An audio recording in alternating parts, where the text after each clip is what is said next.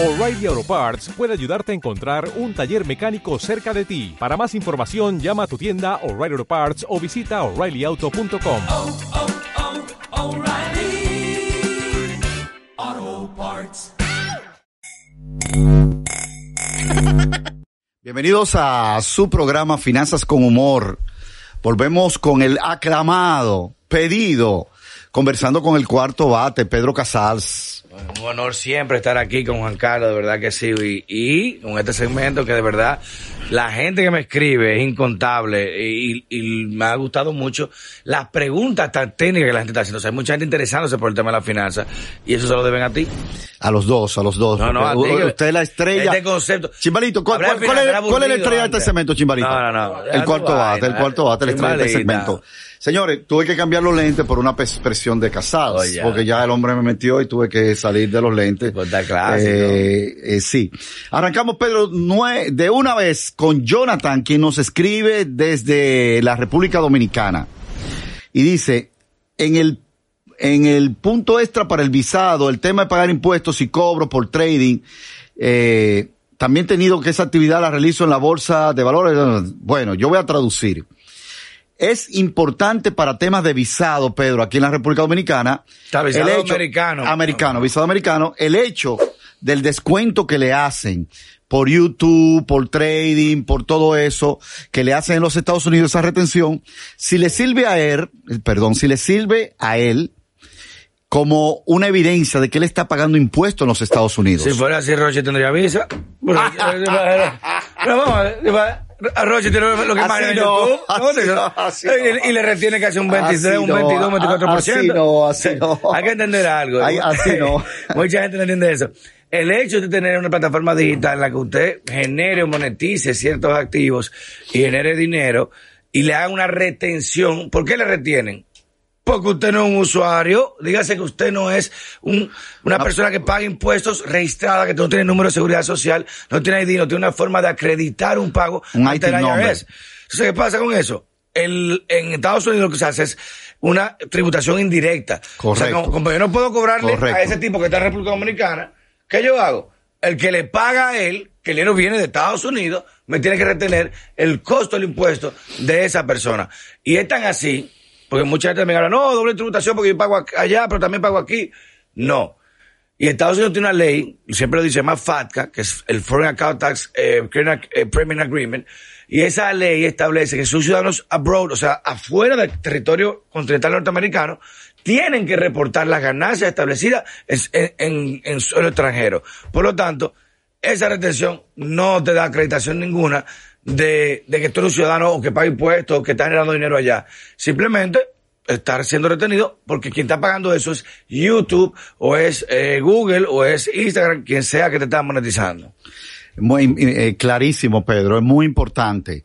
Es muy diferente una retención que le hagan a usted A un pago de a un pago de impuestos. impuesto que yo hago. Y que tú una declaración Exacto, de mis exacto. ingresos Exactamente. y que posterior a esa declaración que yo hago con 1040 o la forma que usted le eh, sea que se le aplique como Pero negocio de personal. social. Correcto. Entonces está acreditado para hacer esa declaración. Exactamente, yo declaro cuáles fueron mis ingresos y en base a mis ingresos y mis gastos y todo lo que tiene que ver con la ley de impuestos en los Estados Unidos, ya un profesional acreditado, un contable, va a deducir cuál es, cuál es el impuesto que, le, que me corresponde Y te- pagar. Y te puede dar un Eh, tax return. O sea, que te- tú puedes pagar una, una cantidad y después el mismo le dice, no, Cuando mira, revisa. Revisa, te, te tocan dos mil. ¡Pam! Tú, ¡Oh! ¡Diablo, qué rico! ¡Pam! Te devolvieron tu cuartico. Porque depende cómo tú manejes tu finanza. en Entonces, eso, eso es muy importante. Para fines de que me sirve de soporte, de que yo estoy pagando impuestos No, en los eso Estados Unidos. YouTube no está pagando impuestos en Estados Unidos. Correcto, no, tú, correcto. Tú estás pagando impuestos. Correcto, no me sirve. Exacto. Porque lo primero, como dice Pedro, yo no soy una persona física que eh, tengo una, un número de seguro social, un IT number, cualquier, cualquier identificación dentro de lo que es el IRS Exacto. para yo pagar impuestos. Exactamente. Entonces, verdaderamente no es un soporte para yo buscar una Es visa. una retención, como se hace. Aquí, como otra persona física que trabaja con cierta compañía, te hace retención indirecta. Precisamente por eso. Te retienen indirectamente porque tú no, o no te has acreditado, o no tienes RNC, te facturaron indirecto y te hace una retención aparte de lo que te cobran por anticipo. Pero eso es precisamente por el mismo hecho y se usa ya también. Y hay algo, y algo que tú acabas de decir, Pedro, que es eh, elemental. Si usted no tiene, si usted no es una persona física, es decir, usted no tiene un número de seguro social o un IT number, Imagínate. usted no existe para el Exacto. IRS. Entonces, ¿cómo? Si tú ¿Cómo no te va- existes, Tú vas te- te- estoy pagando. ¿Quién está pagando? exacto. No, mira, YouTube me redujo. Ah, pero tú, tú eres dueño de YouTube. No, Correcto. YouTube está pagando impuestos. No hay manera de usted presentar eso como un soporte de que usted está pagando impuestos, porque no está pagando Exacto, impuestos. no. Excelente. Vamos de una vez a la segunda pregunta del segmento. Y nos escribe Crisalida Fermín desde la ciudad de Nueva York. Estoy interesada en comprar una propiedad aquí en Nueva York. Por favor, ¿podrían hablar de la diferencia entre un condo o un condominio y un COP y cuál me recomiendan comprar? Eh, bueno explicar lo que es un COP, que es eh, un régimen inmobiliario de cooperativas. Eh, se usa mucho también con las eh, los duals, eh, eh, las casas dobles, eso también está en cooperativas. Duplex. Los duplex, Correcto. se usan mucho también con ese tema de la cooperativa. El condo es una propiedad privada. Dígase que tú pagas un inmueble, tú vas a tener un título acreditando esa propiedad que va integrada ya a un régimen de condominio especial, tiene un, eh, un edificio con su normativa, pero la propiedad es tuya. Eh, dígase en el sentido físico, inmobiliario. El COP, que también tienes dueño, pero eres dueño de... El edificio no es divisorio de propiedad, sino que es un título madre. O sea, el edificio está a nombre de una cooperativa que todos ustedes son accionistas. El COP es mucho más barato eh, porque tú lo que haces es que compras acciones en proporción al, al inmueble. Dígase, si tú tienes un inmueble de, de 200 metros, tú vas a pagar en acciones lo correspondiente al valor de esos 200 metros. Correcto. Pero mucho más barato que si fuera un inmueble ya con todas las amenidades aparte. Correcto. En este contexto de Nueva York, que, eh, que es un dato muy interesante, casi el 75% de los regímenes eh, inmobiliarios son cooperativas. O sea, los edificios que usted ve son Sí. cooperativas. Oigan eso, señores. Oye. la ciudad de Nueva York Eh, que la gente ve que, wow, que, el 75, Sí. aproximadamente el 75% Son de, edificios de de los edificios son COP. o sea, que dígase que nadie es dueño, sino todos somos dueños del edificio. Como una empresa que tú Como tienes una empresa, acciones. Tiene acciones, Tú tienes acciones. Tú puedes vender tus acciones después, pero eso es lo que te da la- el derecho a propiedad de allá. Sin embargo, el condo es más caro, pero, como te reitero, garantiza una eh, li- limitación directa sobre tu título de propiedad, que tú vas a poder por eso ponerlo en garantía. Hacer lo que te dé la gana. eh, como dicen en, en buen derecho, eh, eh, use abutendi, use frutendi, use usendi. O sea, que tú puedes utilizarlo, puedes abusarlo, o sea, que tú puedes explotarlo y puedes eh, alquilarlo, los frutos, puedes sacarlo. Lo que tú, como dice la yo quiero quemar, lo quemo, eso es mío. Uh, Pero, eh, en términos referenciales, eh, eh, eh, es más rentable un condo a largo plazo. ¿Por qué? Porque tú puedes sacar una hipoteca más rápido, puedes poner la garantía de cualquier eh, proyecto, cualquier empresa, puedes cederlo, que no es lo mismo con acciones de un COP, que se verifica hasta la asamblea tiene que verificar que para tú ceder las acciones, Correcto. tiene que yo aprobarlo. O sea, que hay temas distintos. Así es. Eh, una de las, eh, cada uno tiene su ventaja y su desventaja. Sí. La ventaja del COP es que es más barato. Sí. Hay algunos casos, por ejemplo, la ciudad de Nueva York, que es, que es de, y de donde nos escribe, eh, eh, Crisalida. Em, eh, hay casos que se han evidenciado donde el COP sale un 30, un 40% Hasta más un barato 50 que, hasta un barato, 50% más barato que el condominio. Sí. Eh, sale mucho más barato, sí. pero usted está atado. Tiene claro. muchas limitaciones para alquilar, para vender, porque todos somos dueños del edificio. Y hay que hacer asamblea para autorizar alquilar el apartamento tuyo, porque no es tuyo, es la empresa, o sea, la empresa está alquilando. Y hay que entonces, si un vecino se encojonó que no quiere, es un tema delicado. Por eso, miren de nuevo, ah, me, gusta mucho el sentido común, Pedro. Mire, ¿cuál es el 25% de la ciudad de Nueva York que no son COP, Pedro? Ah, los edificios nuevos. Los edificios nuevos. Entonces, ¿por qué los edificios nuevos no lo están haciendo COP? No, si el COP es bueno. Porque ya la gente se cansó de que tú no puedes tener edificios sobre tu propio inmueble. Exacto. Hasta algo sencillo como pintar el edificio, como arreglar una escalera, como eh, cambiar el ascensor. Hay mucha gente que se ha molestado. No, y que- Y, y es un tema porque si me llevo mal con Juan Carlos y se mudó al lado, en la asamblea, tantos votos tengo yo, este te da tanto. O sea, es, es problemático eso. Eh, porque también un apartamento, pues, sobre todo lo- los edificios de la ciudad de Nueva York, cualquier apartamentito te vale 2, 3 millones de dólares. De Cuatro- 80 metros, Entonces usted va a comprar, Pedro Casals, tú vas a comprar un apartamento de 5 millones de dólares Pero- con una estructura no no de, eso, cooperativa. Más- Los 5 Coño. millones que tú ibas a dar en la inversión yo, esa. yo me siento hasta mal cuando me, hace eso. Yo, yo me lo imagino. De que yo con 5 millones que al lado, así que vamos. Coño, no me haga esa. Él habla con 5 millones como, como que, mira, agárrate tú ahí. Diablo, man. Por eso el modelo ya no existe más en la ciudad de Nueva York, porque eh, muy- eh, los, los, los compradores, obviamente, que aunque van a pagar más, pero prefieren ser dueños y tener el título de esa propiedad. Y para que lo dice poder Pedro. venderla, poder cambiarla, hacer, sin tener que depender de la mayoría. Eh, Cuando se, el equity, yo poder coger con el equity y coger un que no lo recomendamos, es otra historia. Sí. Pero tomar el equity para yo coger una línea de crédito, una serie de cosas que no lo voy a hacer, no lo voy a poder hacer con el COP. Seguimos, Pedro Casals, con la tercera pregunta. Y es Jorge Fermín desde la República Dominicana. Me gustaría iniciar en el negocio de los préstamos a pequeños negocios y a empleados privados. ¿Cómo usted me sugiere iniciar? Ay, Pedro. Bueno, cómprate una 12. Lo primero, cómprate una 12 y invierte en cartucho. Es lo primero. Mira, Es un tema amplio y profundo, es- Pedro.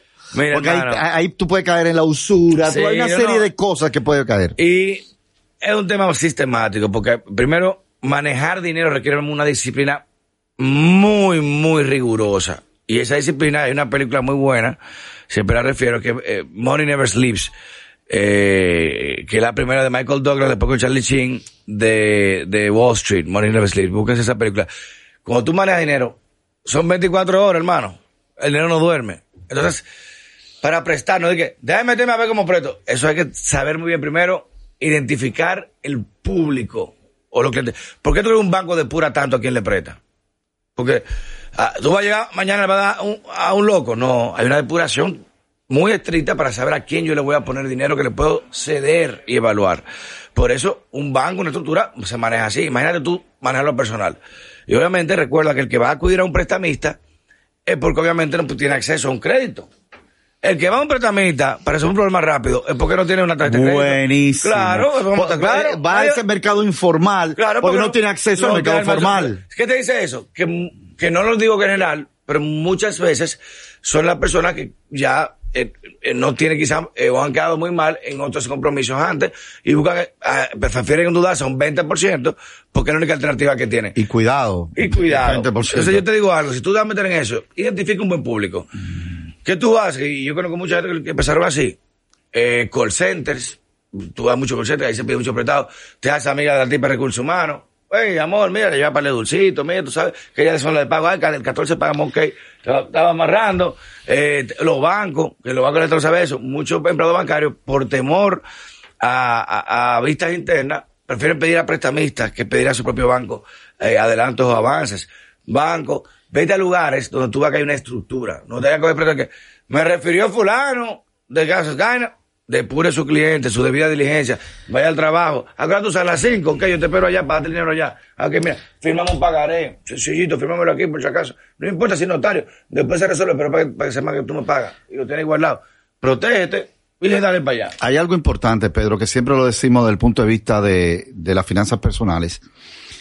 Toda inversión que usted vaya a hacer, mida el nivel de riesgo. Sí. Sin pasión, con objetividad, con los pies aterrizados. Y, como decía Pedro, eso es un mercado informal, donde la principal característica del El punto de vista de negocio es el riesgo. Pero El ¿por qué tiene riesgo, Pedro? ¿Por qué es tan rentable? Por el gran riesgo que conlleva. ¿Y por qué lo tiene? Porque no hay una garantía. Garantía. no hay una garantía que usted pueda ejecutar para usted recuperar ese dinero que usted ha prestado. No, ir con una dosis, un batazo a la romper la Correcto, pero por eso evalúelo. Eh, siempre la recomendación es que no caiga en el área de la usura, que se cae mucho en este tipo de negocios. Y hay una práctica en el país que después debemos hablar eso en otro segmento, que es ilegal. ¿Cuál? Que es la incautación de la tarjeta de, de, de, Eso, no, no, De- eso de- práctica no, eso ya en reglamento. Eh, sí. eso, eh, de los, de los, de los la- informales. La tarjeta de débito tiene que La tarjeta de débito. Y la de- clave. No, con la clave Y- obviamente. Y, hay que aprobarla con Yo una lado. vez, hace unos años, no sabía eso y vi una persona en un cajero, Con 20 tarjetas. 20. Tenía como 60 tarjetas y le entraba y le Sí. entraba y yo, ¿y qué está haciendo? Y después fue que supe que era la práctica Señor, de... que eh, que son los ricos, en su vida cogió prestado petamita. Mira, que no sabía que eso. Señores, lo que es ser rico, una- eso, eso una vez en el diablo, ¿eh? Independencia. En su vida había cogido prestado que tú con el- nunca entregó una tarjeta de. Señores, Mira, mira. señores, Oye, vamos con la siguiente pregunta de una vez. Diablo. Francisco Mateo, también de la República Dominicana, dice, eh, ¿dónde es más favorable o seguro poner mi dinero? ¿O un banco o una cooperativa? ¿Y cuál es la diferencia, Pedro Casado? Bueno, mira, las cooperativas son entidades mutualistas. Dígase que bien hablamos ahora casi, hay un régimen eh, mutual que básicamente se reparten los beneficios entre los accionistas. Y cada eh, cuenta bien, o sea, cada eh, eh, persona que, que tiene su depósito ahí, ya sea en instrumento financiero como un certificado, como una cuenta de ahorro, eh, es parte y es miembro accionista de esa cooperativa. Y la que rentabilidad como tú dices, perdón, Pedro, que te interrumpa, es el concepto de una mutual. es una mutual, claro. No todos somos dueños. Eh, todo, eh, por ejemplo, Asociación Popular de Ahorros y Préstamos. ¿Es un banco o es una cooperativa? Asociación Nacional de Ahorros y Préstamos. Eh, cooperativa Mamosito. Hay una cooperativa que se llama Mamosito, ¿verdad? No, no, es mentira, es real. Se llama Mamosito, lo pueden buscar, Mamosito. ¿Cuál es la ventaja de un banco, Pedro? Para mí, la mayor ventaja de un banco, primero, es la utilidad, que siempre va a ser mayor que una cooperativa, porque la cooperativa tiene un enfoque, un propósito de, del uso del dinero diferente, que es usualmente para adquirir patrimonio, para eh, poder establecer financiamientos especiales a sus miembros, que eso está bien porque te ayuda en, en muchos escenarios. Pero déjame hacer un para, pare- para comprar casa, a lo mejor De- una cooperativa. déjame hacer un Pero para tú ahorrar, a lo mejor un banco. Ya, Permíteme hacer un paréntesis en algo que ha dicho Pedro, para que no pase rápido y desapercibido, que es muy importante y creo que una de las claves de este tema. Pedro acaba de decir que uno de los objetivos de la cooperativa es fa- a facilitarle A sus miembros, a sus acceso miembros. a financiamiento. Entonces, si yo te voy a facilitar a una baja tasa, significa que si yo te presto una baja tasa, significa que tampoco yo te puedo cobrar. Y te voy a dar una gran tasa por tu Eh, se dinero. te va a dar una gran tasa por tu dinero. entonces, ¿qué te Entonces ahí es está. menos rentable. Entonces pero te ayuda, por, por eso te puse el ejemplo. Para comprar una casa, una cooperativa es mejor. Pero para tú ahorrar o un certificado, una inversión, un banco es mejor. Porque te va a dar más. Entonces, igual como te va a cobrar más para prestarte. Obviamente, pero por eso el enfoque de una mutual a una entidad financiera son distintos. Correcto. Vamos a la quinta pregunta y última de esta tanda. Eh, eh, nos llegó por YouTube. Em, ¿Cómo hacemos para negociar mis deudas con un banco o cómo puedo considerar con, consolidarla para tener un pago mensual? Aquí yo quiero Está bueno. muy interesante. En- y aquí hay que, hay que aclarar varios puntos que hay que conocerlos. Si usted está pagando al día sus compromisos con una entidad financiera, no hay manera de que esa entidad le abra la puerta a una renegociación de esa deuda. No hay manera. no. El sistema no lo permite. Por eso en el 2008, cuando vino la famosa crisis de estos los conservadores, Los conservadores no. de estos los conservadores No, irresponsables, mire quién habla. De Bill- irresponsables, de Bill Clinton. ajá, seguro, de Bill Clinton. los conservadores irresponsables Obama, anidaron que lo la, la famosa Trump crisis América. de, Viene el de, 24, prepárate. de las hipotecas, de, la- porque de la- subprime. de las hipotecas subprime. Sí. En, La venta de los seguros de inmobiliario. Correcto. Uno, uno de los, de, del- de las situaciones que se presentaron es que para las personas poder renegociar, estaba todo el mundo aficiado, pero estaban su pago al día. Entonces tenían que dejar de pagar Declararse en bancarrota. para que el banco a las dos o tres cuotas, cuando hay un impago, entonces ahí el sistema, no es el, ese es el sistema, permite una renegociación. Eso obviamente tiene su consecuencia. Sí. Usted por un lado va a poder renegociar, pero el crédito Se te va de cinco se, años, se te va para el suelo, para el suelo, se te cae. Entonces, lo primero es eso. Mientras usted está pagando de manera regular, y eso te lo dicen los bancos, esto no es nada ilegal y nada de eso, pero usted está haciendo el pago de manera regular, no hay manera de renegociar esa deuda. Y hay veces que hasta el mismo banco, cuando usted está ahogado con una tarjeta de crédito o lo que sea, dice, no, tiene que dejar de pagar dos o tres cuotas para que el banco entonces ya se pueda renegociar. Eh, lo otro es que si usted quiere hacerlo fuera del banco, usted va a tener que bu- buscar una entidad que le pueda consolidar esas deudas que Vaya de free. Ahí usted se a resuelve. debt free, a, a- a. Pero aquí en el, pa- aquí en, en el Sí, país pero lamentablemente está free. resuelve. Yo, yo soy Debt free, ¿dónde representante está? aquí. Hablé con The Freedom aquí ahora próximamente. Yo tengo un local, ¿vale? A Pedro. Casals, así es. Usted puede buscar en un tercero una entidad que le pueda ayudar a consolidar esa deuda. Pero ¿cuál es el problema, Pedro Casals, de cuando yo, chimbalita, consolido esas deudas? ¿Tú sabes cuál es el problema?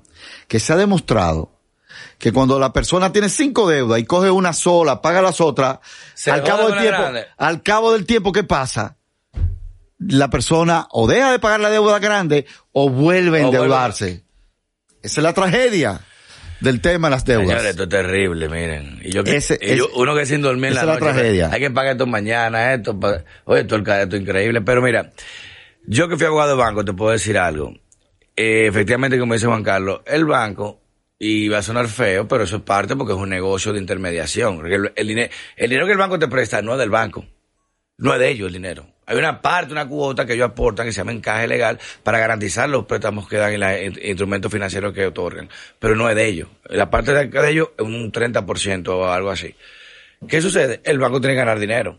Y el banco, su principal negocio son los intereses. ¿Y qué mayor interés que la moratoria? Que es una, una com- compensación penal que tú estableces en tarjeta de crédito, en préstamo, en todo. Entonces, al banco le conviene que tú dejes de pagar, que te atrases. Eso es un, es un Por- juego. por, por eso, Pedro, perdona que te interrumpe, hoy en día, en los Estados Unidos, y sobre todo luego de la crisis del 2008, el principal negocio de la banca personal en Estados Unidos son las tarjetas de crédito. ¿Por qué? Porque eso es lo que te da un 60% de real, una locura.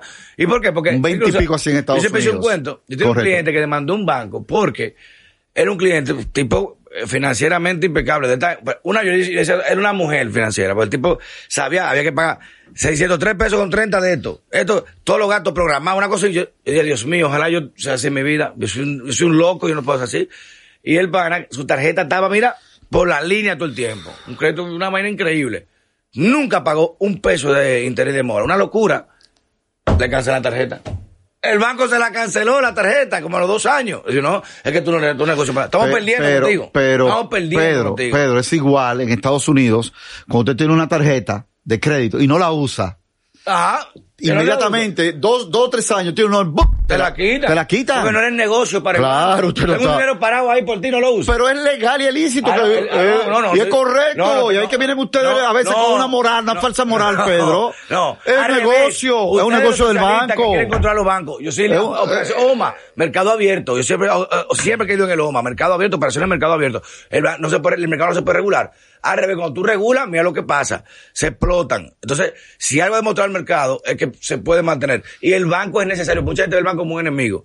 Y yo que, que Claro. vine banco, viví ese estigma, que ah, está abogado de banco, ustedes son los tiburones, No, es el diablo. El banco es necesario, porque ningún rico, para que usted sepa algo, eh, invierte con su cuarto. Claro. El rico que hace, mete un certificado de 100 millones y coge 80 por una inversión del Así banco. es. Y la paga a plazo y tiene su capital asegurado. Y va generando intereses. Entonces, vamos a estar claros, el banco es necesario. Ahora, de que usted no sepa manejarse con el banco, es otra cosa. Pues siempre lo digo, los bancos son el amigo, como Juan Carlos, que mira, se ha abierto, se, toma, llegamos aquí, te una sombrilla, está soleado el día, una sombrilla abierta. Mira, toma, si ac- Y yo, no, pues, no está lloviendo, por si acaso, tranquilo ahí. Y de que se nubla, pasa mi sombrilla. Prácate, te quitas tu coño, Juan Carlos, pásame mi sombrilla. Señores, gracias, gracias por, por estar aquí en el segmento. Para cerrar, le voy a decir una palabra, o le voy a mencionar un nombre a Pedro, y con esto cerramos el segmento de hoy, que yo sé que a él le agrada. No. Usted ve la cara de sonrisa. Es música Ah, para sus oídos, este nombre que le voy a decir. Mí- Mírele la cara, chimbalita. Kamala Harris. Pero digo, ahí que lo daña, ahí que lo daña, ahí que lo daña. La hiena, Señores, señores, nos vemos en la próxima entrega del segmento.